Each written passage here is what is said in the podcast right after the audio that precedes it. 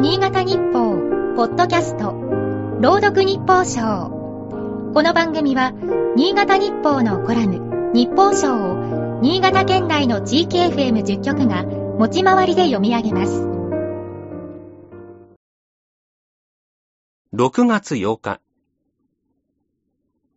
なんだか奥歯が染みるような感覚があって、歯科医を訪れたのは去年のことだった。いつ以来か思い出せないほど久しぶりに診察台に横たわった。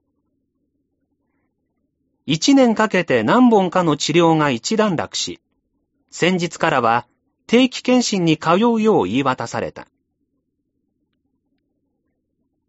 歯科医通いがすっかり日常の一コマになったが、例のギュイーンという音には未だになれない。というよりは苦手である。大口を開けているのだけれど、歯の根が合わないような恐怖感に包まれる。体をこわばらせながらふと思った。体の各部位同様に、歯のつく言い回しや慣用句も数多くある。歯が立たない。歯切れがいい。歯に絹着せぬ。食生活を支える歯は、それだけ人が生きていく上で重要な存在と言えるのだろう。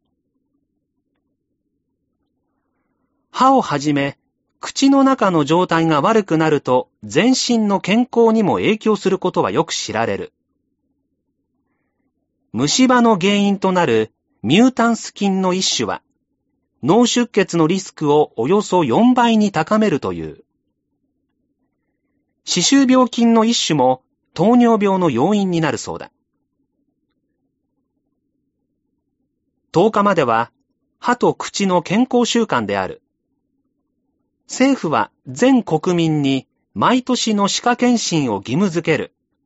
国民皆歯科検診の導入に向けた検討に入るようだ。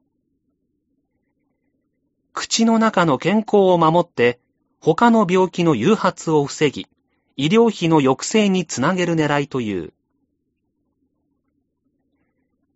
狙いは悪くないとして、具体的にどう実現するか課題は多そうだ。我が身を振り返っても、不調を自覚して、初めて歯科医の玄関をくぐる気になった。検診など、死がにもかけないとばかりに、国民にそっぽを向かれるような事態は避けたい。